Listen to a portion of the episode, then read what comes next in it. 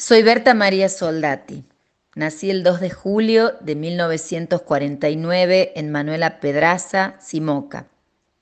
Allí fui a la escuela primaria y secundaria, recibiéndome de maestra.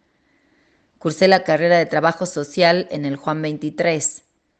Enseñé en varias escuelas rurales y a partir de esa experiencia con la gente sencilla fue creciendo en mí el deseo de hacer algo y ayudar.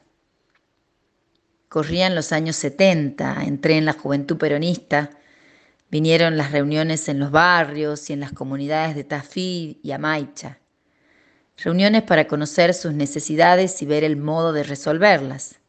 Sentía que la solidaridad que la mamá nos había inculcado desde niños continuaba ahora en la posibilidad de construir un mundo menos, menos injusto. Con los militares llegó la persecución, la falta de libertad, los compañeros que desaparecían. Sentía miedo, pero me era imposible dejar mi trabajo, los afectos, la militancia, mi lugar en la vida.